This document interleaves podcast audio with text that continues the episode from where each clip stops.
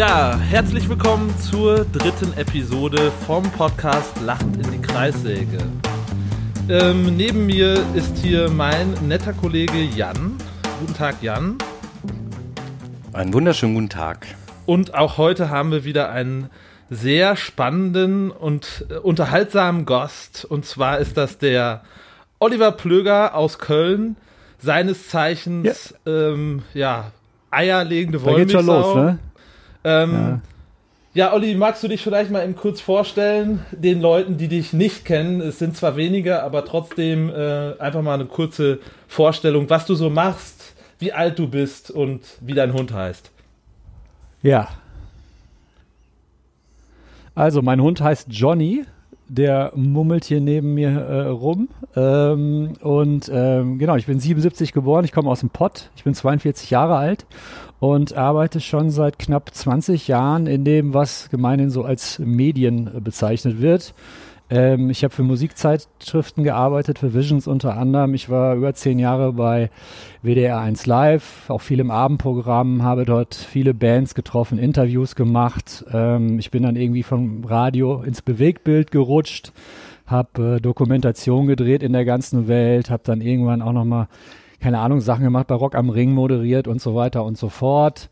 Ähm, arbeite aktuell äh, für die ARD Sportschau relativ viel, treffe da Fußballer und ich glaube, die finden mich da ganz gut, weil ich nicht der klassische Fußballreporter bin, sondern eher so einen äh, subkulturellen Hintergrund habe und einfach mit so Fußballermillionären ganz anders umgehe. Und das finde ich, glaube ich, ganz gut, dass man mal auf einer menschlichen Ebene an die rankommt.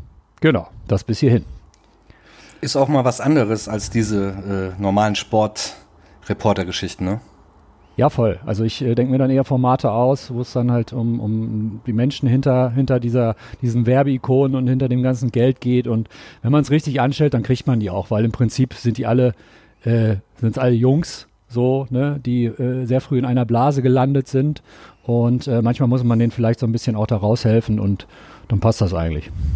Aber aktuell auch, also ich meine, ist ja alles in der aktuellen Zeit so ein bisschen schwierig.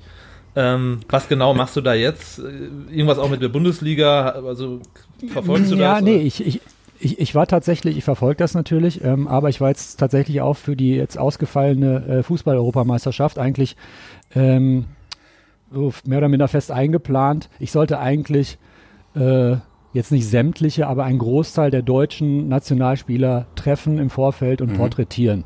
Ne? Okay. Und äh, beim Toni Kroos war ich auch letztens äh, in Madrid, das war sehr schön. Ähm, dann war ich noch bei einem anderen Spieler in Augsburg und dann ging eigentlich der Corona-Scheiß schon los. Ähm, aber äh, ja, es ist ja äh, nur, nur vertagt in Anführungszeichen. Die EM wird nächstes Jahr stattfinden und die Vorbereitung, ich denke mal, so wenn alles gut läuft, in zwei, drei Monaten äh, geht es da für mich dann schon mal weiter. Ja. Okay. Ähm, hast du mit Toni Groß auch über seinen Podcast mit seinem Bruder gesprochen? Einfach mal luppen? Ähm, nee, der war damals, glaube ich, noch nicht in der Mache. Ähm, das war so vor zwei Monaten ungefähr. Und ich glaube, die erste Ausgabe, wann kam die raus? Ja, jetzt vor zwei, drei Wochen, ja. Ja, genau. Ne? Und äh, ja, ja. Da, da, da war das auch noch nicht publik. Das heißt, ich wusste das noch nicht. Ich hatte ihn nur gefragt, so wenn er seinen Bruder äh, twittern sieht, dann. Und hat Toni Groß einfach nur gesagt, kriegt das kalte Kotzen. Ähm, und wenn man von so Fußballern mehr, und er hat natürlich dabei gelacht so, ne? Und äh, da bin ich schon froh, wenn du aus so total geschulten PR-Profis, die die Jungs ja letzten Endes äh, am Ende des Tages sind, äh, sowas rauskriegst so und, und ganz viel anderen Quatsch, dann, äh, dann macht das schon Spaß und funktioniert das auch.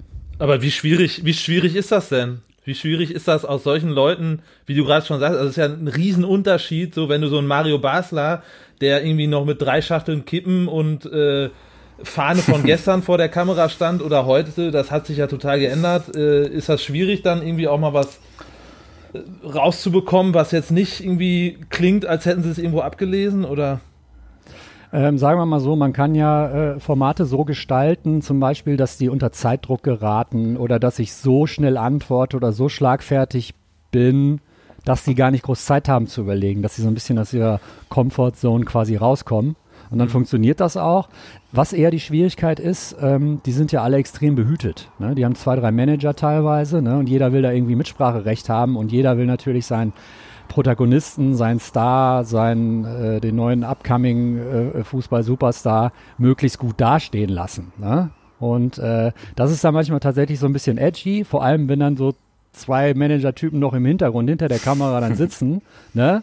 Ähm, da muss man sich tatsächlich ein bisschen von frei machen, aber da hilft mir tatsächlich meine Erfahrung so ein bisschen, dass ich das echt ausklammern kann und sag so, ey, fuck it, sollen sie auch denken, was sie wollen. Wir machen hier unser Ding. Und wenn es ihnen gar nicht passt, so, dann müssen sie äh, demnächst nicht mal nochmal zusagen. Aber das Feedback von den Fußballern selbst ist immer relativ gut, weil irgendwann mhm. lachen die halt und dann bedanken sie sich und äh, nicht mal was anderes und so. Ähm, also von daher funktioniert das halt. Ja, aber du bist ja auch sehr äh, schlagfertig und spontan. Und ich glaube, das ist wichtig. Also mich persönlich ermüdet das wahnsinnig, hm. mir mittlerweile in den letzten Jahren diese Spielerinterviews anzugucken, weil man merkt halt total, die sind geschult, die wissen genau, was sie wann sagen sollen. Ja. ja. Und früher war das nicht so. So früher hat so ein Mario Basler, wie Janosch eben gesagt hat, einfach einen rausgehauen und hat gesagt, äh, was ihm gerade durch den Kopf geht. Ob das immer so schlau war, das sei mal dahingestellt, aber es war zumindest echt. Ja. Und jetzt mittlerweile, du weißt, bevor die den Mund aufwachen, schon fast im Wortlaut, was der mhm. gleich sagen wird. Und das ist wahnsinnig ermüdend, finde ich, beim Ja, und äh, vor allem in ja. dieser sogenannten Mixed Zone, ne? also direkt nach dem Spiel. Ähm, das Problem ist, was Reporter da direkt vor Ort haben, ähm, die stellen einmal eine, einen Tacken zu kritische Frage, dann kriegen die beim nächsten Spiel kein Interview mehr. Ne? Das ist echt knallhart so. Ne? Also man muss die wirklich aus dem, dieser, dieser Comfort Zone oder wo die die so kennen, so ein bisschen rausführen, dann funktioniert das auch. Ich war auch letztes Jahr zum Beispiel mit der U21 ähm, äh, in der Europameisterschaftsvorbereitung in Natz in Südtirol. Ne? Und da waren die im Trainingslager und ich meine, unter 21 alle wir haben so viel Scheiß mit denen gemacht da, das war, das war cool, das, das macht Bock, ne? Aber klar, wenn, wenn diese, diese klassische Situation am Spielfeldrand und so, dann verfallen die natürlich alle in Floskeln und Phrasen und ja, da hat halt keiner Bock mehr drauf, ne? Aber wie, wie ist so der Unterschied, das würde mich mal interessieren, also wenn du aus so einer Rock'n'Roll-Schiene kommst und äh, irgendwie die, die ganzen äh, großen Stars dann irgendwie bei Rock am Ring Interviews und dann auf einmal die Fußball ist das dann ein Unterschied wie Tag und Nacht? Ich meine, das sind beides irgendwie Leute, die haben Kohle ohne Ende, aber sind ja, wie du schon sagtest, in einer komplett eigenen Blase und die Blase ist ja auch vermutlich denkbar unterschiedlich. Äh, Gibt es trotzdem irgendwelche Sachen, die, die ähnlich sind oder wenn man sich mit denen unterhält? Spannende Frage. Ja, ähm, habe ich tatsächlich den Vergleich so noch nicht so ganz direkt gezogen, aber natürlich ähm, ist es grundsätzlich schon ein Tacken dankbarer, muss man wirklich sagen, Musiker zu interviewen, weil die gehen auf eine Bühne und performen und funktioniert aus, funktionieren aus sich selbst heraus. Ja, ja, ein Fußballer ist ja letzten Endes nur jemand, der eine gewisse Leistung abliefert, aber das ist ja keine, äh, da ist ja keine Individualität gefragt oder was auch immer. Ne? Ähm, so eine Art Dienstleistung. Ja. So eine Art körperliche Dienstleistung. Zugespitzt könnte man das, könnte man das so äh, sagen und formulieren, richtig. Ähm, generell ist es, und vor allem, wenn natürlich, äh, keine Ahnung, wenn eine Kamera äh, irgendwo, aber klar, bei Musikern gibt es auch Unterschiede, ne? Es gibt so Leute wie euch und äh, dann gibt es auch coole Leute, ne? Also. Nein, worauf ich nur hinaus wollte, es gibt ja so Leute, keine Ahnung, ich habe zwei, dreimal Jack Black getroffen. Ja, also da müssen wir nicht drüber reden, da machst du gar nichts, der reißt dir das Mikro aus der Hand und du lässt es einfach passieren und du lässt dich einfach nur tot und rennst hinterher und hältst die Kamera drauf. Aber das ja? ist auch noch ein riesen und Unterschied, wo du gerade Jack Black sagst. Wir haben mal mit dem auf dem Festival gespielt, wo auch andere große äh, Musikacts waren. Als der kam, das war ein ganz anderes Level, weil der auch noch diese, dieses Schauspieler so, du hast gemerkt, ja. Äh, ja. das ist irgendwie was ganz anderes so. Also ja. Ja, das war jetzt natürlich auch ein äh, bewusst übertriebenes äh, ja, oder darstellerisches, darstellerisches äh, Beispiel. Ne? Ähm, aber äh, Klar, und ich meine, ein, ein, Musiker, der ist ja auch viel unterwegs und der hat auch schon viel Scheiße gesehen, weil kein, kein Musiker fängt in einer großen Band an. Jeder fängt in einem stinkenden Proberaum an. Das heißt, da ist eine ganz andere Sozialisation statt äh, äh gefunden. Ne? Falscher Satz, egal. Ähm, und bei Fußballern ist es ja so, gerade heutzutage, die sind, leben ja schon teilweise mit zehn oder elf in ihrer Blase. Ne? Ja, also ja. eigentlich ist es ein Internat und los geht's. Ja, ja genau. Ne? Und mit 14 äh, werben die sich ja mittlerweile die Spieler ab, irgendwie für, für ein paar Millionen und was auch immer. Ähm, das ist schon sehr viel professioneller und äh, man muss da, man muss da mehr selber Gas geben. Dann zeitlich ist es meistens noch relativ begrenzt. Also klar, wenn du, wenn du Metallica interviewst, dann hast du auch, weiß ich nicht, ja, hast du auch mal nur zehn Minuten oder so, ne? Ähm, äh, das kommt, das kommt auch noch dazu und äh, ja, aber ge also generell gute Frage, ne? Und eigentlich muss man ein bisschen mehr arbeiten, wenn man Fußballer interviewt, weil aus denen selbst heraus etwas weniger kommt als bei einem Durchschnittsmusiker. Ja. Mhm. Ja, und vermutlich, wie du gerade schon gesagt hast, ist es ja auch so, dass du da viel mehr drauf achten musst, okay, im Nachgang muss ich vielleicht noch das Interview abgeben, da wird mir vielleicht noch gesagt, was ich dann alles rausschneiden muss und hast du nicht gesehen.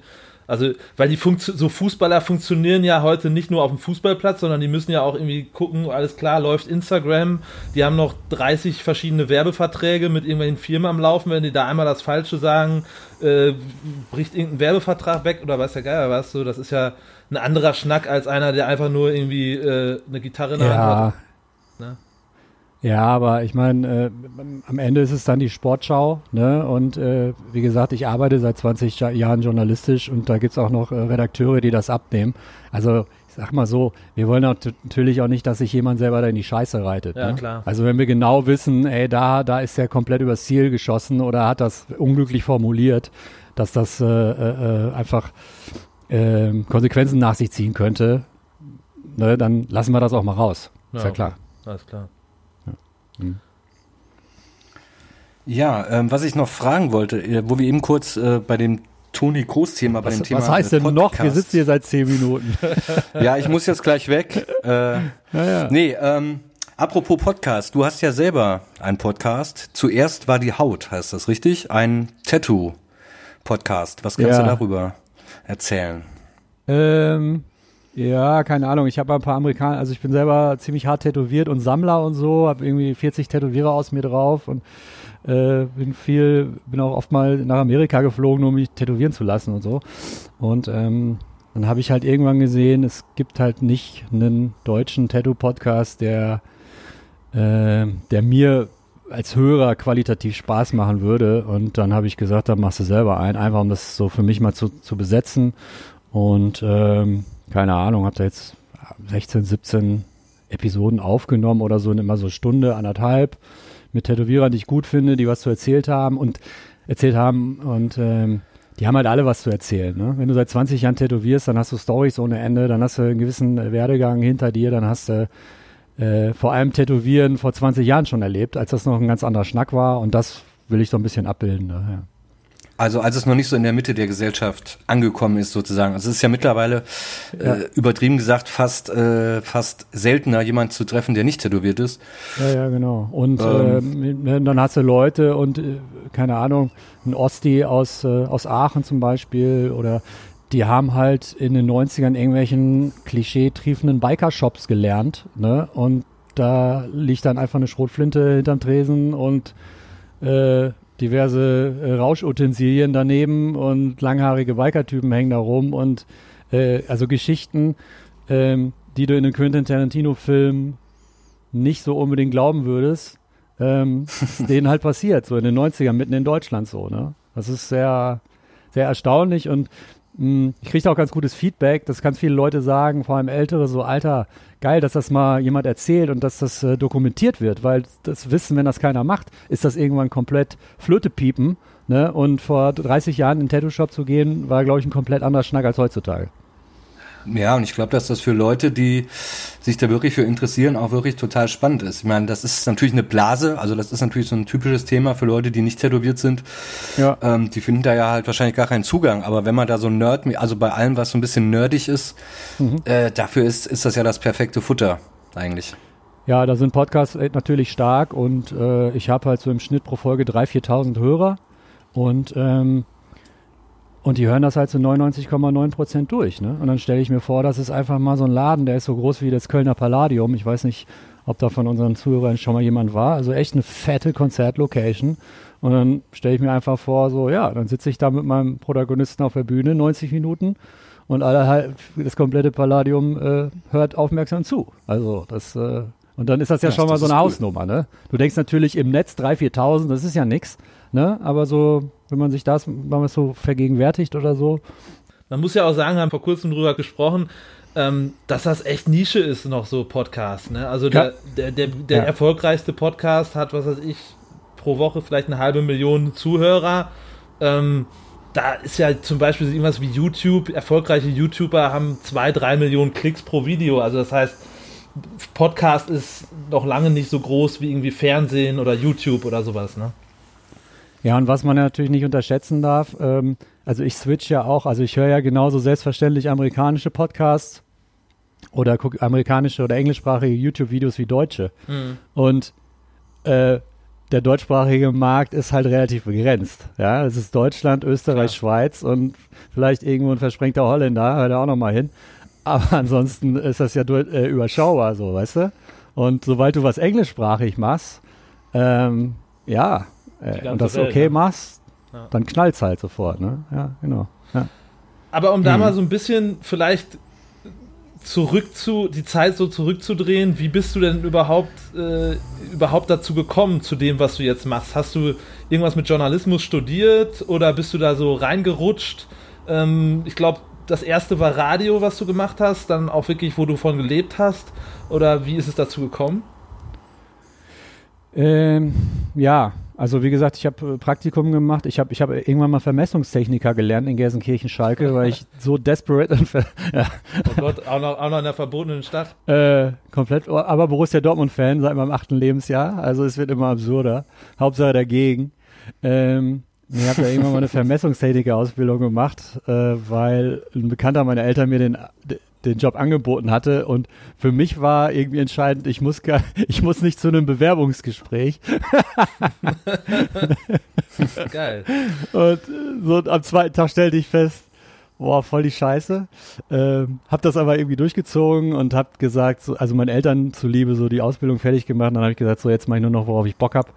Äh, bin dann äh, zum Visions Magazin nach Dortmund, habe da als Praktikant angefangen, halbes, dreiviertel Jahr oder so, habe da sehr viele gute Leute kennengelernt, äh, denen ich dann später teilweise auch noch mit in der, in der einen oder anderen Band mit zu tun hatte. Vielleicht kommen wir später nochmal drauf.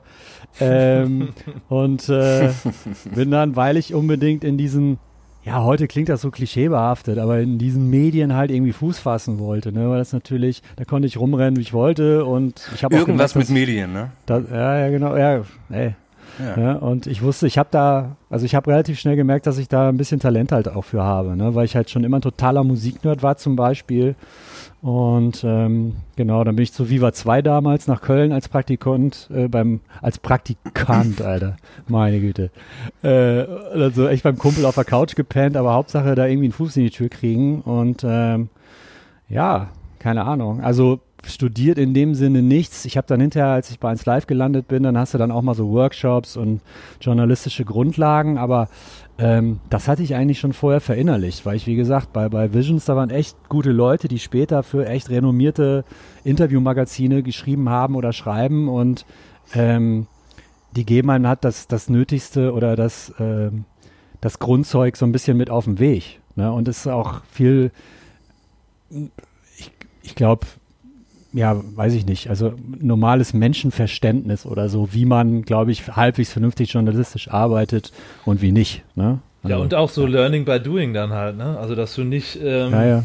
also da, man, man merkt ja auch, wie man mit den Leuten dann irgendwie umgehen muss, äh, um an gewisse Informationen zu kommen und was weiß ich, ne? Das ist ja vermutlich über die ja, Zeit dann gekommen. Ja. Hast ja. du irgendwann mal äh, Sprechtraining gemacht? Also so, so richtig so radiomäßig, so wirklich, äh, weil gut reden, ähm, das kannst du ja nur wirklich gut. Aber gab es so, ja, so gezieltes äh, Sprechtraining wie bei einer Tagesschau? Ich hatte äh, das Sprecherin mal, und einem Sprecher? Ich hatte das mal angefragt. Ich glaube vor 16, 17 Jahren beim WDR und da haben wir gesagt, brauchst du nicht. Und ähm, von daher nein. Das ist abgefahren. Weil äh, man hat dich ja auch schon, äh, muss mir kurz auf die Sprünge helfen, welches Format das war. Ich erinnere mich an äh, sowas wie roter Teppich und äh, so schick angezogen. Äh, was war das nochmal für eine Nummer? Ganz ehrlich, ich habe gerade keine Ahnung, wovon du redest. Du hast doch mal eine Zeit lang, du hast doch mal eine Zeit lang zum Beispiel diese, äh, hast du nicht mal Robbie Williams getroffen und sowas? Du hast doch mal. Äh, ja, aber da war ich nicht schick. Wir haben eigentlich, das war ein desolates Interview im Prinzip, weil ich hatte 30 Ja, für deine Minuten, Verhältnisse halt, ne? Ja, ja, nee, ich hatte äh, 30 Minuten Zeit und wir sind dann so ins Tratschen gekommen, der Herr Williams und ich, dass wir von den 30 Minuten ungefähr 22 damit verplempert haben, ähm, zu diskutieren, wie man denn am besten einen Amphetaminkater überwindet am nächsten Tag. Verstehe. Ja gut, Und- das sind natürlich äh, und- starke und Herr- Themen, ne? Also, Und Herr Williams und ich, wir hatten Mords Spaß. Ähm, aber verwenden konnte ich das alles nicht, ne? Das war ein Problem. Ähm, aber jetzt so roter Teppich irgendwie mit Anzug oder ja, so. so, so, so, Oh. so eine, so eine, so eine Fernsehveranstaltung oder irgendwas war das da. Meine ich mich erinnern zu können, aber ist auch schon länger her, Ja, dass du da so ist- Interviews gemacht hast. ja, ja, das ist vielleicht das Ding, ne? Weil so in, warte mal, wenn mich da so rein, so in knapp 20 Jahren, da vergisst man auch wieder vieles so. Äh, also ja, ich, ich, und du ich hab's bist ja grad- auch, Ich hab's gerade echt nicht parat, was du meinst. Ey. aber du bist ja durchaus auch sehr, sehr umtriebig, also äh, ja, so ein bisschen so ein äh, Lebenskünstler, der mit Quatschen sein Geld verdient und du machst ja so unterschiedliche Sachen. Du hast ja auch diese Fernsehgeschichte gemacht, was du gesagt hast. Also Viva 2 war das? Ja, da war Viva noch ein, Viva 2, das war ein cooler Musiksender, genau. Dann arbeitest du da irgendwie als Praktikant oder was auch immer und äh, ja, ähm, fummelst dich da so rein. Ja, aber ich habe dann auch später Sachen vor der Kamera gemacht, für Pro7 war das. Das war gar nicht so unaufwendige äh, Geschichten. Ne, da sind wir um die halbe Welt gereist und dann hab ich ja Drogen genommen und illegale Autorennen teilgenommen und all sowas. Und, Und eine, ähm, eine Grenzflucht, eine äh, Flucht von Ja, das war, das war aber so ein Ja, bisschen, das, das war eher so eine Simulation, aber das war Ja, ganz ja. gut gemacht ne, über die mexikanische Grenze und all solche, solche Geschichten. Das war, wann war denn das? Das ist schon wieder zehn, zehn Jahre her oder so. Ähm, Wie hieß die Das- Show noch? äh, ja, also der Name ist nicht auf meinem Mist gewachsen. Ähm, da haben sich dann ganz viele kluge Leute bei ProSieben zusammengesetzt und äh, haben ihre Köpfe aneinander gerieben und sich unten einmal angefasst wahrscheinlich. Und dann haben sie den Namen präsentiert und der Name lautete Crazy Planet. Oh Mann. ja gut. und, dann äh, sitzt, und dann sitzt du da und guckst in diese erwartungsvollen Augen und sagst erstmal so, ist ein Witz, ne? Und da, da, kommt, Nee. da, kommt, halt- und da kommt halt gar nichts, ne? Und dann denkst du schon so, okay, das ist geil, also oder? Diese, Geil, oder? Nee. das ist die, dieses Privatfernsehen, ne? Das ist eine Ja, verrückte dann, Welt, in der wir leben. Und äh, ja, das war schon, das war schon teilweise absurd, weil ich lief dann teilweise direkt samstags abends nach Joko und Klaas, ne? Ja. Ähm, Ah, gab's da nicht, Und- apropos Jogo und Klaas, gab's da nicht diese Überschneidung? Und zwar war es nämlich so, ich, ich kann mich an die Show mit dir noch gut erinnern. Ähm, es gab eine Folge da. Ach, du warst das. Ja, ich, ich, war der, ich war der eine, der das geguckt hat. Nein. ähm, es gab da nicht eine Folge, wo du mit irgendwelchen Indianern ähm, in Brasilien Ayahuasca oder wie das heißt, das Zeug nehmen solltest, musstest, hast. Äh, und ich glaube, eine Folge später bei dieser Joko und Klaas Show, dieser 20.15 Uhr Abendshow, lief genau das gleiche. Also es war quasi irgendwie, ähm, ja, kurz darauf und ich glaube, bei Joko, der musste das, glaube ich, machen, dem haben sie das dann Ja. ver verwehrt. Also der durfte das Zeug nicht nehmen, weil er sagt, nee, der, da- davon kackst du Ja. ab, das läuft hier nicht. Irgendwie so war das. Oder Kannst du die Na, sagen wir mal so, ich, sagen wir mal so, ich, ich weiß zumindest, dass wir den Schissel schon Monate zuvor gedreht hatten, das dann ewig geschoben wurde Das ist ein Zufall dann. und, äh, und so ein Zufall äh, Mhm. machen die das Gleiche, aber ich fand es dann eigentlich witzig, dass äh, ja, Du es gemacht dieser- hast und er nicht, Die, dieser Ureinwohnerstand gesagt hat, so, nee, ey, Alter, du bist eine Flitzpiepe, du isst hier gar nichts so, ne? äh, ich, ich, weiß, ich weiß nicht, ob es der gleiche Stamm war. Ähm, ich wollte mir das von denen dann auch ehrlich gesagt nicht so gerne angucken, weil, äh, ja, weiß ich nicht, fand ich dann auch irgendwie, hatte ich, kein- hab ich, hab ich einfach keinen Bock drauf gehabt. ja. Ähm, es ist. Wo es war das? Ja, In welchem Land war das? In Brasilien oder? waren, ja, wir waren in Brasilien und Mexiko unterwegs und so weiter und so fort. Ähm, wo wir jetzt ganz kurz, wo wir jetzt bei diesem Thema sind, ähm, das Thema eures Podcasts ist ja so ein bisschen so, es geht ums Scheitern im, im, im groben Ja. Sinne, ne?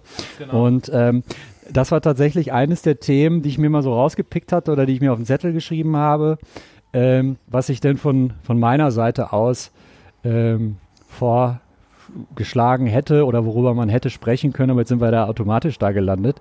Und zwar ist, bin ich, habe ich da zu dieser ganzen Zeit ein sehr ambivalentes Verhältnis bis heute eigentlich.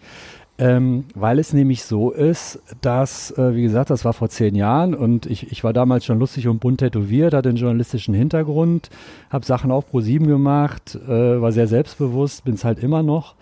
Ähm, und da sind natürlich halt auch dann zum Beispiel äh, Managementagenturen auf mich zugekommen und haben gesagt so, ey, du bist jetzt hier der neue Crazy Dude und so und dann machen wir dies mit dir und du kennst dich auch mit Musik aus und die wollten mich halt echt also groß machen so, ne? Und vermarkten und, und was nicht alles. Ähm, ich war damals aber ein dermaßen arroganter Pillemann-Friseur, äh, dass ich das alles abgeblockt habe. Ähm, weil mir ist das so zugeflogen. Also ich bin da relativ einfach reingerutscht, weil ich natürlich wieder irgendwie tausend Leute kannte und dann hieß es, ja komm, der, der kann sowas, der macht sowas. Ähm, und jetzt im Nachhinein muss ich sagen, äh, weiß ich nicht, ob das so richtig war. Ne? Also man hätte es ja zumindest mal ausprobieren können.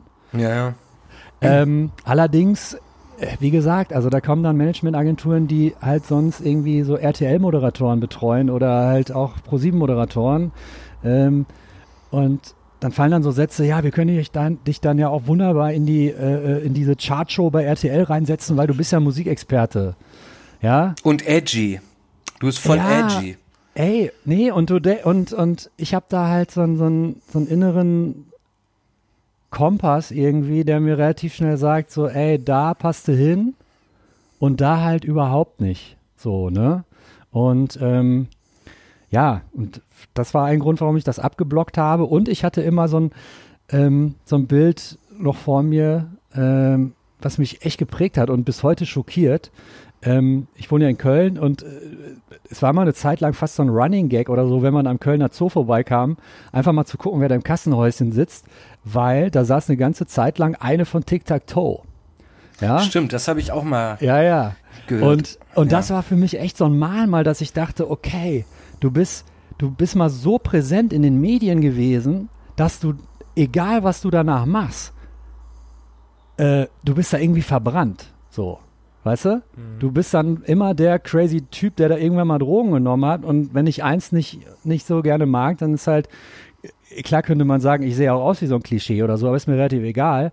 Aber ähm, mir ist das halt so wieder, wenn, wenn, wenn, wenn man zu sehr in so eine Klischee-Schublade reingesteckt wird und so, das, das erzählen zwar viele oder so, aber ähm, ich hatte da einfach keinen Bock drauf und äh, ich weiß bis heute nicht, ob das so ganz richtig war oder auch nicht. Vielleicht war es auch einfach die komplett richtige Entscheidung, weil, keine Ahnung, sonst wäre ich jetzt irgendwie ein komischer ProSieben-Moderator oder so und würde es, würde es hassen, weil ich da immer mit Leuten zu tun habe, Ja. die, die ich scheiße finde oder so. Ja. Also war, war diese ganze Zeit äh, mit, mit, wie mit Crazy Planet, war das äh, so, ein- so ein Ding, wo du sagst, würde ich jetzt heute nicht nochmal machen?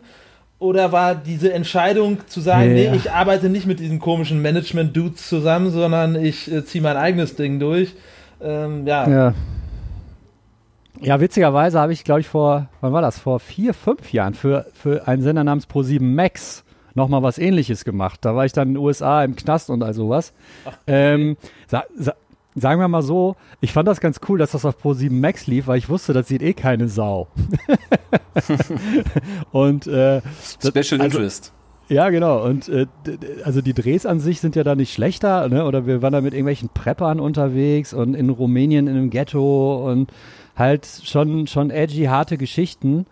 Ähm, ich meine, man muss auch nicht drum herum reden, das ist ja dann auch alles ganz okay bezahlt, ne? Und man muss auch seine Miete zahlen, da macht man das halt. Aber auch da, in dem Moment habe ich jetzt nicht gedacht, so, ey, jetzt mache ich mir ein mega krasses, fancy Insta Instagram-Profil oder so und, und treibe mich so als Marke voran. Ähm, weil, da hat, da hat eh noch mal so ein kompletter Paradigmenwechsel meiner Meinung nach stattgefunden. Ich weiß noch, als ich früher angefangen habe, äh, äh, Anfang der 2000er fürs Fernsehen zu arbeiten, wenn du da mit einer Kamera rumgelaufen bist, äh, 70 Prozent der Leute sind in Deckung gegangen, haben gesagt, verpiss dich bloß so, ne? Und heute dreh- Genau. drückst, du drückst, du, drückst du auf dein Smartphone und jeder performt und jeder will irgendwie wer sein. Und ähm, klingt jetzt vielleicht plakativ oder arrogant oder so, aber ich war halt zu einer Zeit in den wirklich, also in einem großen Medium vertreten, wo das noch etwas, ja, Anders war einfach. ja, und halt auch besonders irgendwie. Ja. Und, und dann dachte ich so, und dann, vielleicht habe ich es auch für mich so ein bisschen abgehakt, dass ich dachte so, ey, habe ich schon mal gemacht so. Und ähm, wenn jetzt alle das genau das wollen, muss ich mich dann auch noch in diese Reihe mit anstellen. Muss ich dann gegen Leute konkurrieren, die, keine Ahnung, ähm, die halt nicht die allerhellsten Kerzen auf der Torte sind, weißt du? Aber ja. dafür optisch irgendwie ab, abliefern oder was auch immer, ne? Ähm, vielleicht will man sich diesem ganzen Struggle gar nicht mehr hingeben. Ich meine, ihr, ihr, konkurriert ja auch nicht mit äh, Mark Forster oder Tim Bensko, weil ihr das nicht wollt und ne, man will das halt einfach nicht. Nee, vielleicht, das ist ein äh, ganz anderer Schnack. Aber was ich vorhin noch fragen wollte, ist das, ähm, weil du meintest, äh, dass du nicht sicher bist, ob das so die beste Entscheidung war oder dass du da in dem Moment, dass es halt vielleicht so ein bisschen so eine arrogante Entscheidung war, lag das vielleicht so ein bisschen daran, dass in der Zeit sehr schnell sehr viel geklappt hat und du irgendwie das Gefühl hattest, das schaffe ich auch selber, ich brauche niemanden, weil genau dir das so, alles so ein bisschen so zugefallen ja, ist, sozusagen. Genau, genau, genau so ist es. Ähm, ja, das ist so dieses, ähm, äh, äh, frag mal heute einen, äh, einen Typen, der in den 80ern Malude war auf dem Kiez, wie viel Geld er gespart hat. Weißt du? So vom Prinzip her. ja. Wenn einem etwas so leicht zufliegt, ja, ja. dann äh, wertschätzt man das, glaube ich, auch nicht so, als wenn man da irgendwo jahrelang darauf hingearbeitet hätte. Ne? Und wenn ich jetzt jahrelang mit Management gearbeitet hätte und dann irgendwann hätte ich eine große Show auf Pro7 gekommen, dann hätte ich natürlich, ne, hätte ich mich natürlich sehr gefreut und was auch immer, weil man natürlich da hingearbeitet hat. hat. Aber ähm, ich habe da nie darauf hingearbeitet, sondern ähm, ich habe zur richtigen Zeit die falschen Leute getroffen. und ja. äh, durfte dann am Amazonas vor laufenden Kameras irgendwie mein Ayahuasca-Rausch auskotzen. So, ne? Ähm, nee, das, das, war, das war cool, so wie das war, aber ja, weiß ich auch nicht. Also, ähm, ich ja, wüsste jetzt auch nicht, Seite. was ich, ja, was ich, was ich dann da, also keine Ahnung, wenn ich, wenn ich bei dem Sender geblieben wäre, das, ich glaube, es wäre irgendwann erschöpft gewesen, was sie mit mir da machen können. Ne? Also ich bin jetzt kein äh, klassischer Showmaster oder was, was da läuft. Ich, ich, ich weiß nicht. Ich, ich gucke ProSieben nicht. Ne? Ich, ich, weiß, dass Joko und Klaas da viele Sachen machen. Ähm, und äh, aber ich fühle mich, ich habe da nicht mehr dieses Geltungsbewusstsein. Ne? Also ich, ich kann auch wunderbar hinter der Kamera arbeiten für die Sportschau und äh, bin damit genauso happy und gehe nach Hause, als wenn ich irgendwie einen Affen vor der Kamera mache. Aber ich muss das nicht mehr machen. Ist ja auch total, also ist ja nicht weniger spannend, ne? Teilweise dann auch mal irgendwie in eine andere Welt reinzuschnuppern, so. Das stelle ich mir ja. zumindest vor, so. Also. Ja, und, und, das ist halt auch ein Vorteil, also wie gesagt, ich bin seit äh, 2003, glaube ich, Freiberufler und ähm, also kann ja auch mal schwer sein, aber da ich schon sehr viele unterschiedliche Sachen gemacht habe und mich in, in, diverse Sachen immer reinfummeln kann, ähm, ähm, bin ich eigentlich ganz gut aufgestellt, weil ich, wie gesagt, schon relativ viele verschiedene Sachen gemacht habe. Und wenn ich jetzt nur der crazy tätowierte Pro-7-Moderator ja. wäre, dann würde ich jetzt hier vielleicht äh, gar nicht mit euch sitzen können, weil ich keine Kohle mehr für einen Computer hätte oder so. Ne? gab es eigentlich, äh, eigentlich Jobs, die es vorher gar nicht gab, die du selber erfunden hast und dem äh, Arbeitgeber quasi aufgeschwatzt hast? Ähm, nee, in dem Sinne nicht. Aber wo wir wieder bei dem übergeordneten Thema Scheitern wären, ähm, mir, ähm, mir, mir ist es natürlich passiert äh, in meiner Freiberuflerlaufbahn, dass ich äh, mir Sachen ausgedacht habe oder ähm, Firmen oder potenziellen Auftraggebern Ideen vorgeschlagen habe, wo ich dachte, ey, das passt wie Arsch auf Eimer, das, das muss eigentlich klappen. Das ist so naheliegend und logisch. Also wenn die da nicht anspringen, dann weiß ich nicht. Und zwei Monate später sitzt du da und denkst so, krass, ey, hat nicht geklappt so. Ne? Ähm, ja. Es gibt äh, zum Beispiel ein Beispiel, ähm, ich bin so ein bisschen äh, ja, audioaffin, ich habe irgendwie eine teure Anlage zu Hause und so bekloppte Kopfhörer und sowas. Und ähm, genau, und, und diese Branche, also die so sehr hochwertiges HiFi-Equipment äh, herstellen, ähm, die haben so ein bisschen das Problem, ähm, das Klientel ist halt meist relativ alt, ne? Also so alte weiße Männer so, die die Kohle haben und dann dafür Geld ausgeben und es ist alles extrem unsexy. Und ähm, also so Deutschland in den 80ern, das ist echt schwierig. Ähm, aber die Firmen selbst wollen da auch irgendwie so ein bisschen raus und auch äh, jung, jüngeren Leuten, in Anführungszeichen, mal so mal ein bisschen beibiegen, dass geiler Klang irgendwie was Tolles ist. Und dann habe ich gedacht, so, okay, ich habe da Anknüpfungspunkte und ich habe super, seit anderthalb Jahrzehnten oder noch länger arbeite ich mit Musiklabels zusammen und kenne da Leute. Lass das doch zusammenbringen. Sprich, warum stellt man nicht ein neues Album von Massive Attack vor, in einem geilen Raum mit einer geilen, riesen, tollen Anlage und ähm, dokumentiert das dann ne? und, und äh, zeigt auch mal etwas jüngere Leute, die da wirklich begeistert sitzen und hören eine neue Platte. Also Label zufrieden, HiFi-Equipment-Hersteller zufrieden, das irgendwie total schlüssig irgendwie zusammen ähm, äh, präsentiert oder was auch immer. Und äh, also ge gebt ihr mir mal Feedback. Also das ich, ich erscheint denke, mir erstmal logisch, oder? Nee, das erscheint mir insofern nicht logisch, weil ich da so schon völlig äh, die Hoffnung verloren habe, dass das noch irgendeine Relevanz hat. Ich glaube einfach, das Problem ist, ich habe letztens vor ein paar Tagen habe ich noch ein Interview gesehen und da hat der, da wurde ein renommierter Mixing-Ingenieur gefragt, wie prüfst du deine, deine Platten mittlerweile? Und da ging es um ja. natürlich relativ kommerzielle Musik, die die Kids auch feiern so. Aber er sagte. Auf dem iPhone ohne Kopfhörer wahrscheinlich, ne? Exakt so. Die Platte ja. muss ja. auf dem iPhone so hören ohne, die Musik. ohne Kopfhörer gut klingen. Darauf, ich mische meine Platte so, dass es da gut klingt, weil 70% der Leute hören da die Musik.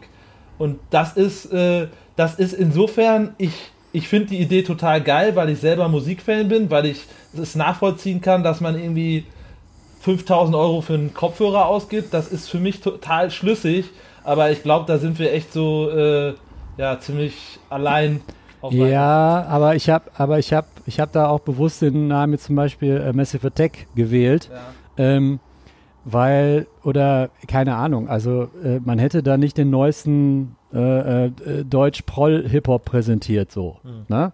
Ach so, ja, man, gut, hätte, klar. Ne, man hätte sich, sich Bands ausgesucht. Anderes Klientel. Oder, ne, oder man, man ne, weiß ich nicht, Radiohead, No Twist, ne, wo man weiß, so Leute legen da, also wissen, dass es da auch so ein Stück weit um guten Klang geht. Ne? Also da hätte man schon sich orientiert. Ne? Das habe ich denen auch von Anfang an gesagt.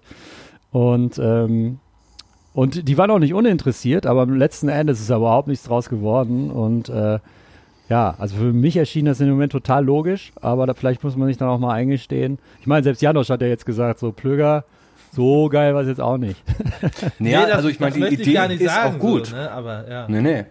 Aber es ist halt leider so, dass glaube ich auch, dass die meisten Leute, dass denen das einfach scheißegal ist, wie irgendwas klingt. Und das wird, glaube ich, immer schlimmer. Und äh, im Umkehrschluss. Ja, aber ich meine, die kennen es ja vielleicht auch nicht anders. Ja, aber ich zum mein, Beispiel. Ich musste auch erstmal eine richtig geile Anlage hören, um zu checken, dass da viel mehr geht. Der Unterschied, ja klar, ne? Das ne? ist wie mit also. gutem Essen und wie mit allem. So, man kann das nur genau. beurteilen, wenn man beide Seiten kennt. Aber ich glaube auch, dass diese HiFi-Szene einfach, dass das auch so eine Blase ist, dass das einfach auch nicht so viele Menschen sind. Da mhm. kennen wir halt ein paar. So, aber ob das wirklich so viele sind, das ist die Frage, die ich mir stelle, weil ich glaube, sehr wenig Leute wirklich Wert drauf legen. Wie bist du ähm, denn da ähm. überhaupt zu gekommen? Wo war das? Wo hast du dann äh, das erste Mal so gesagt, alter Schwede, das äh, irgendwie meine, meine Kompaktanlage von Akai vom Saturn ist doch nicht mehr so geil, ich hole mir mal was anderes. Ich hatte irgendwann mal einen Haufen Kohle. okay. da hast du einfach gedacht, ah, okay.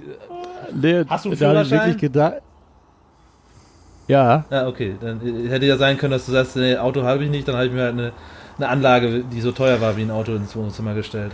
Ja, der Kartoffeldeutsche, sobald er ein bisschen Kohle hat, kauft er sich ein Auto, ne? Genau. Ja, so ist das leider. Ja. Äh, nee, habe ich nicht gemacht, aber ich habe ungefähr so einen Wert eines Autos in eine Anlage investiert. Aber ist auch schon ewig her und ähm, keine Ahnung. Also äh, ich, mir schien das irgendwie sinnig. Oder sagen wir mal so, das war zu einer Zeit, da habe ich schon längere Zeit mit äh, Musik, äh, Interviews machen und so weiter und so fort meinen äh, Lebensunterhalt verdient. Ja, und also so eine Art ich, Rückfluss. Ja. ja, nee, und äh, bei mir war es eher so, äh, ich war eigentlich müde vom Musik hören, weil ich das halt für meinen Beruf, äh, also einfach beruflich machen musste. Ne? Ah, okay. Also eine Platte ja. hören, um ein Interview vorzubereiten und so weiter und so fort. Und mein, meine Denke war, okay, dann besorge ich mir eine mega geile Anlage und dann habe ich wieder mehr Spaß an der Musik. Ja, okay, das ist schlüssig das, und nachvollziehbar. aber war ein Irrglaube. Ne? Weil wenn du grundsätzlich von Musik äh, genervt bist und eh in dem Modus bist, ich, ich höre das jetzt nicht privat, sondern ich höre das, weil ich das hören muss. Muss, ne? genau. Ähm, das ist voll schlimm. Ne?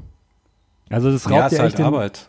Ja, genau. Ne? Und, Also ähm, äh, irgendwelche Musikjournalisten und Redakteure, die zum Beispiel, wie es ja in manchen äh, Printheften, die es noch gibt, äh, gibt diese Soundchecks, äh, wo die Alben, die in dem Monat erscheinen, ähm, bewertet werden und du musst dir da irgendwie 50 Platten anhören, von denen du 40 irgendwie entweder völlig öde oder scheiße Ja. findest. Das hat ja, Ja, auch nicht ich meine, so ich richtig ja, viel mit Spaß zu tun, ne? Ja, ne? und äh, selbst wenn du mal durchskippst oder so, ne, ähm, ja, das ist, äh, das ist Schweinearbeit so, ne, das macht halt irgendwann keinen Bock mehr und ich bewundere halt Leute, die halt, ähm, ich kenne auch relativ viele Leute, äh, die beim Musikmagazin arbeiten und ähm, da gibt's nicht viele, die sich dann so dieses Feuer noch ähm, erhalten haben, ne? aber die gibt's und die respektiere ich total. Irgendwie so ein Jan Schwarzkamp oder so, der schon ewig bei der Visions ist, äh, der brennt immer noch volle Kanne, ne?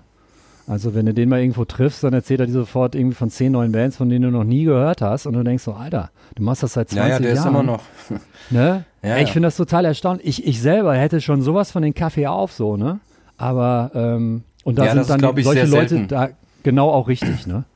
Das ist super Weiß- selten in diesem Beruf, glaube ich.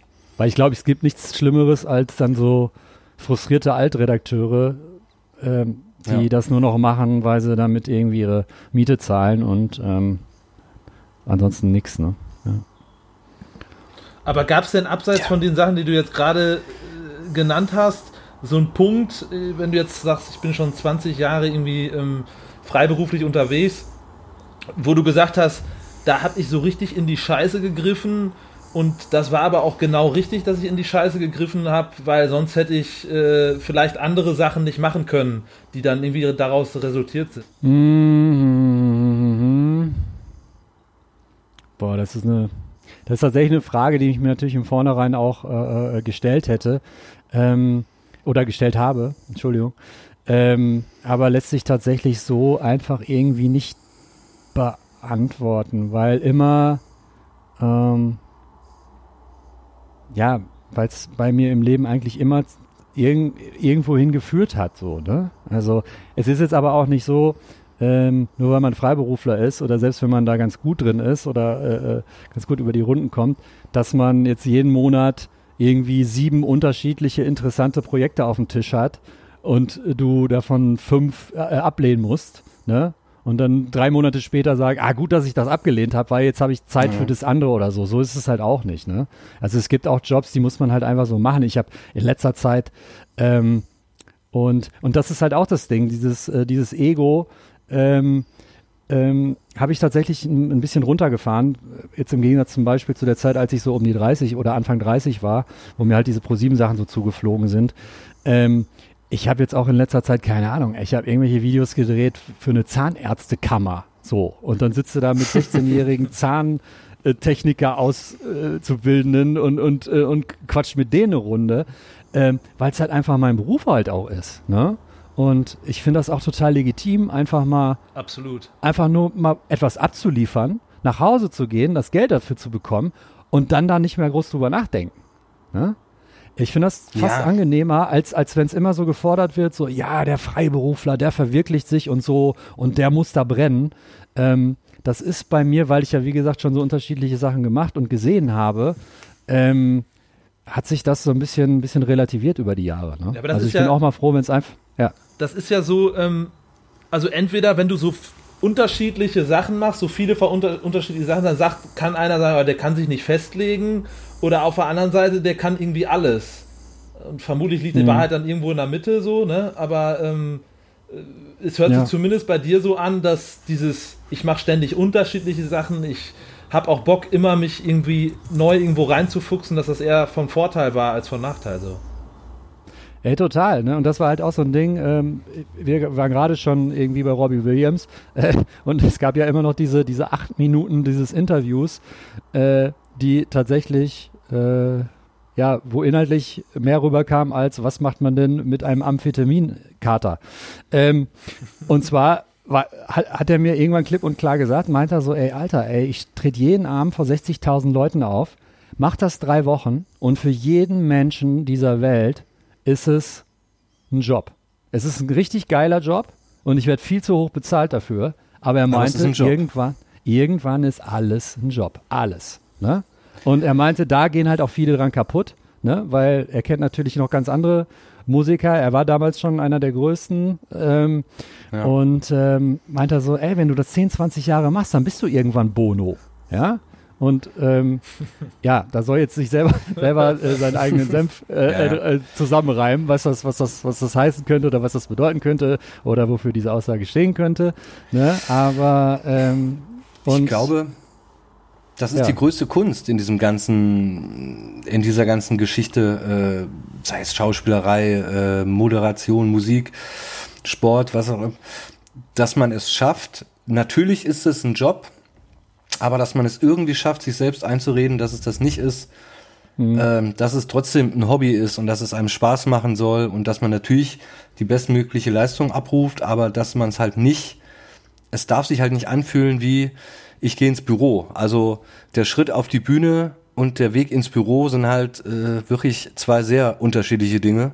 Mhm. Aber klar, das schleicht sich halt ein, aber irgendwie muss man das schaffen. Ich glaube, das ist die Kunst. Mh, ja, vor das allem, sich ich mein, irgendwie zu bewahren. Ja, ich meine, bei, bei, bei euch oder als Musiker ist es ja nochmal ganz anders. Äh, da ist ja die unmittelbare äh, äh, Reaktion. Ne? Und der, ja. wenn er in der ersten Reihe dich anguckt und sofort siehst, du hast keinen Bock, ne? Dann, dann, dann merkt er das ja. Ähm, ja. Ob ich jetzt gelangweilt bei einem Interview hinter der Kamera stehe und, und, und ein Interview führe mit irgendwem oder nicht, das kriegt ja gar keiner mit so. Ne? Das ja, ist ja gut, klar. Mal, ist, ist ja nochmal ein Riesenunterschied. Ähm, und äh, was man allerdings auch nicht unterschätzen darf oder was man auch einfach mal so äh, thematisieren sollte, ähm, ich, ich habe halt auch meistens frei, ne? Das ja, das war äh, schön. Das, das, schön. das ist, ne, das ist teilweise absurd, weil es ist, äh, weil erst, also natürlich könnte ich noch viel mehr Akquise betreiben und mich noch viel mehr zuscheißen mit Arbeit oder was auch immer. Aber ähm, meistens ist es so bei so freiberuflichen Tätigkeiten, äh, die sind dann über einen, ja, einen bestimmten Zeitraum begrenzt, ne? Und man wird meistens dafür relativ gut bezahlt. Ne? Also ähm, das darf man, das darf man halt auch nicht vergessen und deshalb bin ich halt auch immer dankbar. Ähm, das ist so eine Mischung, also nicht nicht, nicht, also es ist so eine Mischung aus Demut, Dankbarkeit und ich habe eigentlich schon vieles so für mich persönlich ähm, abgehakt und, und, und, und gemacht. Ne? Also ich äh, bin jetzt nicht zu selbstzufrieden oder was auch immer und ich habe auch immer noch Bock auf Sachen. Aber es hat sich glücklicherweise so ein bisschen mehr eingelevelt, ne? Dass ich, wie ja, gesagt, auch Sachen machen kann, wo ich denke so, ey, das ist jetzt nicht das Geilste, aber das ist völlig okay und es ist gut bezahlt. Und das mache ich jetzt zwei Tage und ähm, äh, keine Ahnung. Also ich, wie gesagt, ich habe für, für, für Live Nation so den größten Konzertveranstalter, die auch Rock am Ring machen und so. Ne, da da habe ich auch schon auf der Bühne da rumgehampelt und, und äh, die ganzen Backstage-Reportagen gemacht und so vor der Kamera. Äh, hab dann aber auch gleichzeitig für die, keine Ahnung, bei der Cirque du Soleil-Einweihung mit Verona Feldbusch gelabert, so, weißt du? Ähm, Ey, und es ist alles, es ist beides völlig in Ordnung, so, ne? Also ich will nicht nur den ganzen Tag Metallica interviewen und ich will auch nicht nur äh, Zahnärztekammervideos machen, aber so irgendwo dazwischen, wenn sich da irgendwo so einpendelt, ist das fein für mich. Oder in Madrid einen Toni Kroos treffen. Aber ja. diese Die Abwechslung ist halt wichtig, ne? Diese Demut und hm? Dankbarkeit, hm? die kam vermutlich dann auch erst in den letzten Jahren, oder? Oder hat man die auch schon mit Anfang 30? Vermutlich nicht, ne? Nee, da, da hatte ich großes Maul und mir ist ja relativ viel äh, zugeflogen und äh, da wusste ich nicht so wirklich, was das ist, ne? Und äh, natürlich hat man halt auch mal so, so Zeiten, wo es dann nicht so hundertprozentig läuft und man sich so ein bisschen denkt, äh, warum ist denn hier der Wurm drin? Also jetzt zum Beispiel äh, äh diese, wo sich die Labels mit HiFi-Herstellern zusammenbringen wollte, da habe ich da irgendwie zwei Monate dran rumgefummelt, ne? Für nichts im Endeffekt. Immer wieder ja. versucht und so weiter und am Ende für, für echt gar nichts so, ne? Und, ja, das ähm, ist das Problem. Also manchmal, ja, ja. das ist ja, also ich, ich, ne, wir sind ja alle drei äh, selbstständig. Ich habe die Erfahrung gemacht, das, was du vorhin meinst mit, ja, man hat auch zwischendurch auch mal Zeit. Ähm, mhm. Leute, die normal äh, arbeiten, in Anführungsstrichen, die können das immer gar nicht so richtig fassen oder einsortieren und äh, ja, also für die ist das so völlig unvorstellbar. Aber mhm. es wird halt auch immer vergessen, dass wir dafür ähm, aber auch zu äh, völlig unchristlichen Zeiten arbeiten dann, im Gegensatz, wo andere Leute ja. halt eben nicht arbeiten. Ja. Und äh, pff, im Endeffekt nimmt sich das wahrscheinlich gar nicht so viel. Aber du hast dich dann quasi äh, so ein Stück auch für Lebensqualität entschieden, jetzt im fortschreitenden äh, Alter, anstatt jetzt irgendwie 15 Stunden jeden Tag zu arbeiten und dich super krass zu stressen für sehr viel Geld. Äh, ja. Da, ja, hast du dir quasi so ein bisschen so den Druck selber genommen. Ähm, ja, tatsächlich, ähm, weil, ja, keine Ahnung. Wie gesagt, ich bin 42 so und ähm, also man wird halt irgendwann mal so ein bisschen, bisschen, bisschen ruhiger und entspannter, ne? Also sollte man, glaube ich. Also wenn ich jetzt, wenn ich jetzt den 30-jährigen Oliver Plöger treffen würde, oh, Alter, ne? Da hätte also, man sich das nicht vorstellen können, ja. ähm, Dass du mal ruhiger wirst, meine ich. Ja, ähm, schwierig. Also ich glaube, das ist dann, glaube ich, irgendwann ähm, auch peinlich, ne? Also wenn du immer der Vollste bist und immer der Lauteste. Mit Würde ähm, altern quasi. Jetzt, jetzt tut man nicht so, als wenn ihr schon 60, ey, so voll, die, voll der Rentner-Talk jetzt hier zwischen. Ich meine, ich, ich bin ja zum Glück noch ein paar Jahre jünger als ihr, aber. Ja. Äh, Nein, aber ich weiß, was er meint. Also es, äh, ja, dass man irgendwann. Davon ab, äh, Würde, Würde ist ein großes Wort, Alter. Würde, Würde. Ja, gut. Aber ihr beide, nee, aber, äh, ähm, das möchte ich auf jeden Fall noch ansprechen, ihr beide habt ja auch eine, ähm, also Jan und nein, ich Nein, ja nein, nein. Nee, ich muss weg. Tüt, tüt, tüt. Nee, ihr habt ja auch eine, eine musikalische Vergangenheit zusammen. Ihr hattet, äh, ihr habt, was kaum einer weiß, in einer der größten Bands der Welt zusammengespielt. Ähm, habt, glaube ich, zweimal Rock am Ring geheadlined, ne? Oder wie, wie, wie genau war das? Ich äh, kann mich nur ganz dunkel erinnern. Tja. Tja. da ist er ausnahmsweise mal sprachlos. ja, eigentlich hatten wir den Headliner-Slot, aber äh, wir mussten dann immer noch ganz kurzfristig mit einer anderen Band tauschen, die im äh, Stau stand. Deswegen haben wir dann immer am Nachmittags gespielt. Aber äh, und eigentlich so richtig groß waren wir auch nur in Japan. Also die Rede ist natürlich von Laser. Laser! Äh, Shoutout ja. an äh, Jochen, Olli und Mickisch. Das ist auch schon sehr lange her. Also ich glaube 2004 und dann sind die auf die äh, völlig das Geile, Jan, Jan, Jan, Jan, ganz kurz, ja. das Geile ist halt auch immer, ich sage auch immer, ich glaube, das war so 2004, aber ich weiß sowas von hundertprozentig, dass das 2004 war. ja, stimmt eigentlich. Man versucht das immer so ein bisschen runterzureden. Ja, da Rock am Ring und so. Ja, ja, genau. Nee, und dann äh, haben die uns wahnwitzigerweise nochmal eingeladen 2010 und dann äh, da kommen wir wieder zum Scheitern, da äh, flogen Gegenstände durch die Luft und wir reden nicht von Regentropfen. Ja. Äh, da ist uns ein wenig Hass entgegen. Äh ja gut, aber das ja, war ja wirklich, also im wahrsten Sinne des Wortes, ich kann mich auch noch an so YouTube-Videos erinnern, es gab, glaube ich, so ein paar Aufzeichnungen von dieser Show. Das war ja wirklich voll mit vollem Bewusstsein oder Bewusstsein, weiß ich nicht, wenn man euch da so gesehen hat, aber äh, zumindest äh, war das lachend in die Kreissäge äh, par excellence, ne? weil das war ja par excellence, ja. Mehr, mehr ging nicht. Ja. Aber wie genau ist es dazu gekommen? Mag das einer von euch nochmal in kurz abreißen? Das dürfen wir, glaube ich. Ich glaube, ähm, die Verjährungsfrist ist 99 Jahre. Ne? Das ist so ungefähr dieser Status, den, äh, äh, den Deal, den äh, Hongkong mit England und China ausgemacht China. hatte. Ne? Ja. Also, und das ist auch ähnlich politisch brisant, würde ich sagen. Ähm ja, wie gesagt, ähm, wir, wir kannten jemanden, der jemanden kannte, der da was zu sagen hatte. Genau. Und das ist halt. Und der das für eine super Idee äh, fand, uns ja. da auftreten zu lassen. Und äh, um ja. das mal kurz äh, für die Leute, die es nicht kennen, das sind ja dann doch zwei, drei da draußen vielleicht. Äh, ja, das war so eine äh, Glam-Rock-Band, was man jetzt nicht ganz so ernst gemeint hat vielleicht.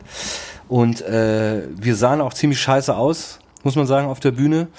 Ja. Äh, ich erinnere mich an dich in einem, lass es mich türkis-mintfarbenen äh, Ringerdress nennen und ich erinnere mich an eine Aftershow-Party, äh, wo du äh, Pharrell Williams von der Tanzfläche verwiesen hast, weil du äh, Breakdancen wolltest auf der Aftershow-Party und er sich einfach völlig fassungslos angeguckt hat. Das war auf jeden Fall echt ein großer Moment. Das war äh Pharrell Williams ist der Bassist von Metallica, ne? ja, ja, genau. ey Jan, ey, schön, schön solche Infos äh, immer zugetragen ja. zu bekommen. Äh, kann ich mich 0,0 dran erinnern. Also ist ja auch schon was her. Und du hast ein, zwei Becks vielleicht getrunken und dann. ja. Und es war ja auch schon spät, ne? Nee, und wir haben das halt. ja, voll weil wir kamen ja, wir kamen ja gerade frisch aus Japan und wir waren natürlich so hart gejetlaggt. Ne? Ja. Da kommt man schon mal durcheinander, ja. Nee, und wir haben das halt gesagt, wenn wir das machen, dann machen wir es richtig. Wenn wir schon nicht spielen können, dann haben wir wenigstens eine Limo und alle irgendwelche geilen am Klamotten und äh, ja, mal halt halt so richtig auf dicke Hose gemacht und dann kam ja. aus den Boxen aber eher so ein laues Lüftchen, sag ich mal. Ja. Und äh, ja, aber war auf jeden Fall legendär. Das muss man sich erstmal trauen, sich damit bei Rock am Ring auf die Bühne zu stellen. Ne? Das, äh ja. Ähm, ja, ich, hatte, ich hatte dann auch für den 2010er Auftritt ähm, hatte ich dann auch äh, ein Intro gebastelt, bevor wir da auf die Bühne, Bühne marschiert sind. Und das war äh, Halleluja von Händel. Äh, ne, jeder kennt es. Und das war dann gespickt mit sogenannten IDs, die ich überall, über all die Jahre meines Interviewer-Daseins gesammelt hatte. Sprich, äh, ich habe nie ein Foto gemacht mit irgendeinem Promi, sondern ähm, ich habe dann immer was zu Laser einsprechen lassen. Ne? Und da war, dann, da war dann Halleluja und dann kam auf einmal die Stimme von äh, besagten Robbie Williams und der sagte dann äh, zwischen Halleluja, also wie gesagt, Alterna Stage, ich glaube 16.15 Uhr, Rock am Ring, 30.000 Leute vor der Bühne und dann erklang die Stimme von Robbie Williams und die sagte, Uh, this is Robbie Williams, this is Laser and this is fucking Scheiße. Ne? Und dann äh, war auch noch Dave Grohl, äh, glaube ich auch. Grohl, ne? da Dave Grohl von den Foo Fighters, the second best band in the world, because everybody knows the greatest band in the world is Laser. ne? Und da haben die Leute im Publikum natürlich schon gedacht so, wow, was kommt jetzt? Und dann, und dann kam, kam halt wenig, ne? Und dann kamen wir, ne? Und dann ja. aus Sicherheitsgründen vorzeitig die Bühne verlassen zu müssen. Allerdings, wie gesagt, ich hatte ja schon ähm, äh, wir hatten ja schon Erfahrung. 2004 mussten wir auch vorzeitig die Bühne verlassen.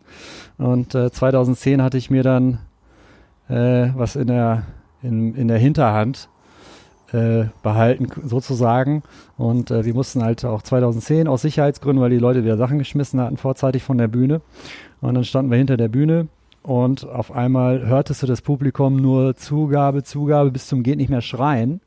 Donnernder Applaus und ich glaube, Jochen, unser Sänger, dachte so, Alter, was geht ab, ey, jetzt wollen die doch noch Zugabe, was ist denn hier los und so. Und dann habe ich denen nur gesagt, so, ey, das ist ein ACDC-Konzert von 1983, das habe ich auf USB-Stick dem Mischer gegeben.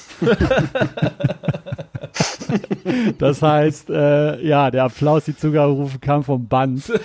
Und äh, äh, das fand ich im Nachhinein eigentlich noch mit am geilsten, weil du hast echt ins Publikum geguckt. Ich habe hinterm Vorhang noch so ins Publikum, weißt du, die Leute checken irgendwie SMS oder was oder drehen Kippen, ne, und niemand rührt sich und und du hörst über, über die ganze PA-Zugabe. es ist, das war so, so richtig absurd, ey.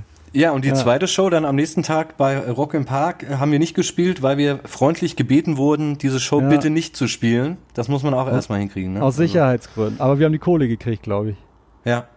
Die ganzen verdammten 57 Euro. ja, das war auf jeden Fall äh, eine sehr, sehr witzige Zeit. Also. Aber man darf sich jetzt nicht auf eine Reunion freuen. Äh, freuen durfte man sich auf, auf das Debüt schon nicht. Noch nie. Ne? Oder auf die erste Probe. Ne? Also mit Freude war da auch nicht viel. Also ähm, nee. ja, keine Ahnung.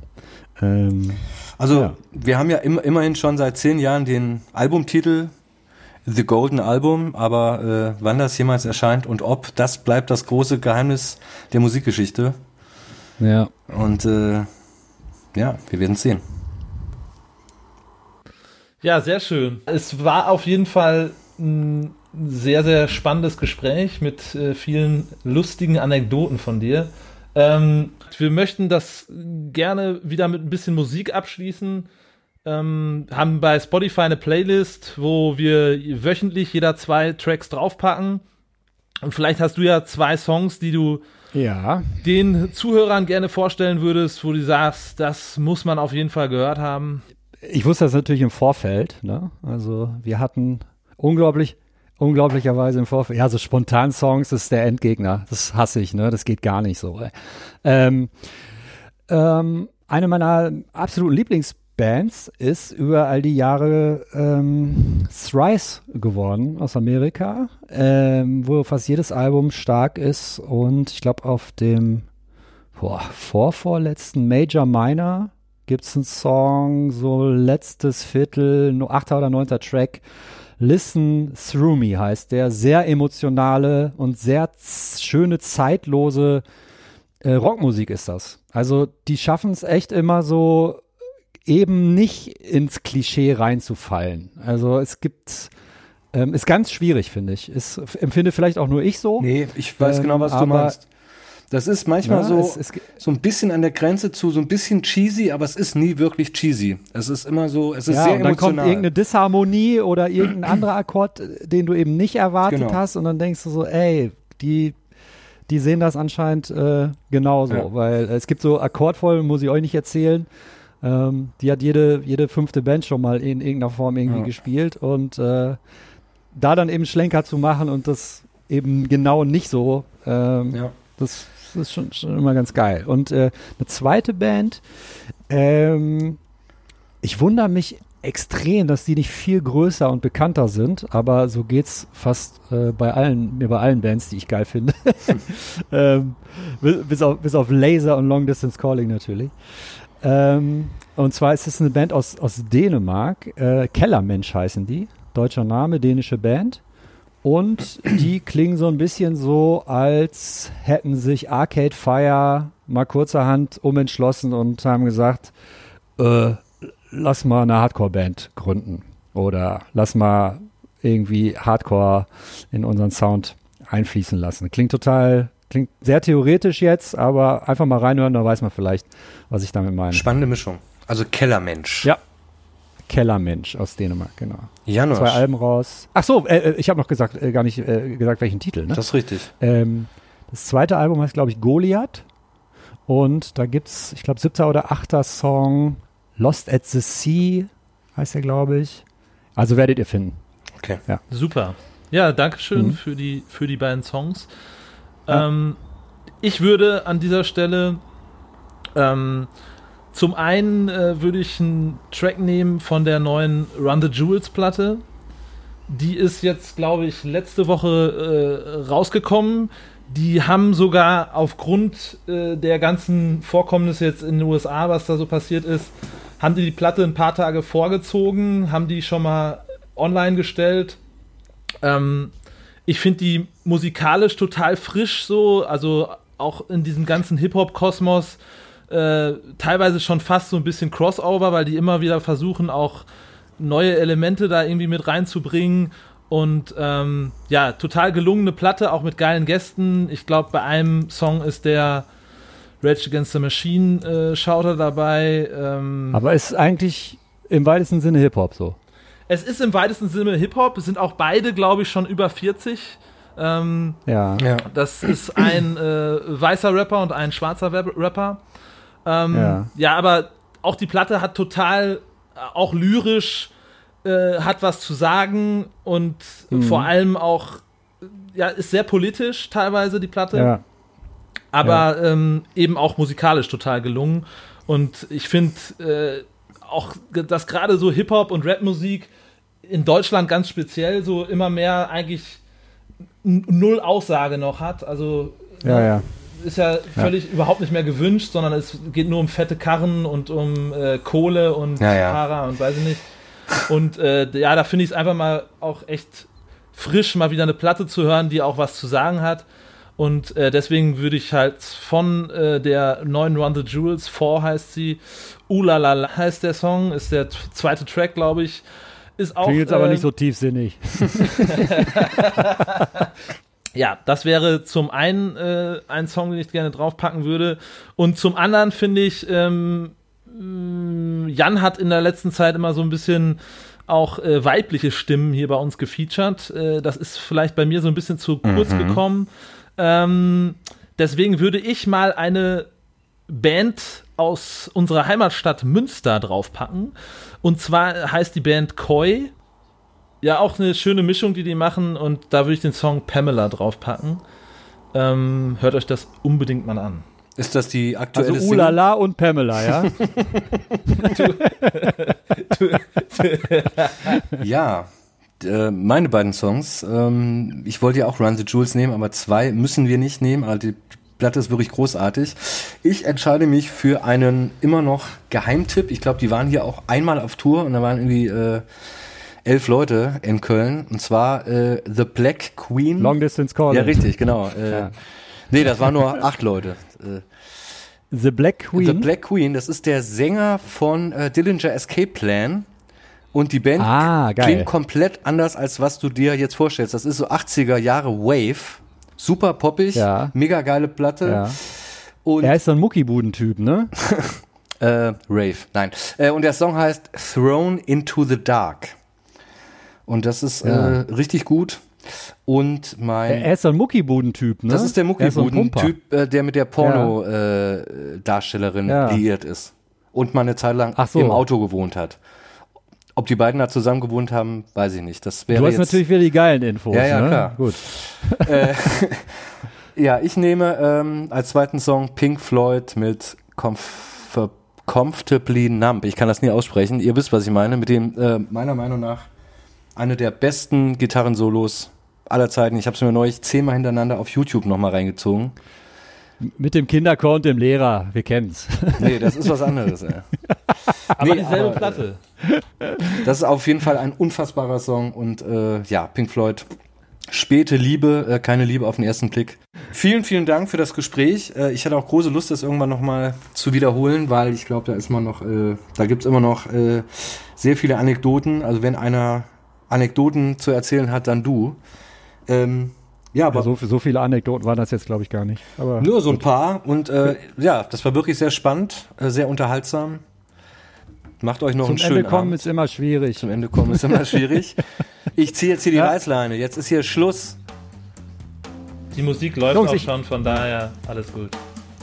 Ich, wünsche danke euch euch noch einen vielmals. schönen Abend. Außerdem habe ich Hunger. Habt einen schönen Abend Euch und äh, gerne mal demnächst nochmal mit einem Anekdoten-Special. Dann äh, kram ich nochmal in meinen Hirnwindung. Oh ja. Dann fällt dir vielleicht auch wieder ein, bei welcher Show du auf dem roten Teppich gelaufen bist. Ciao. Tschüss.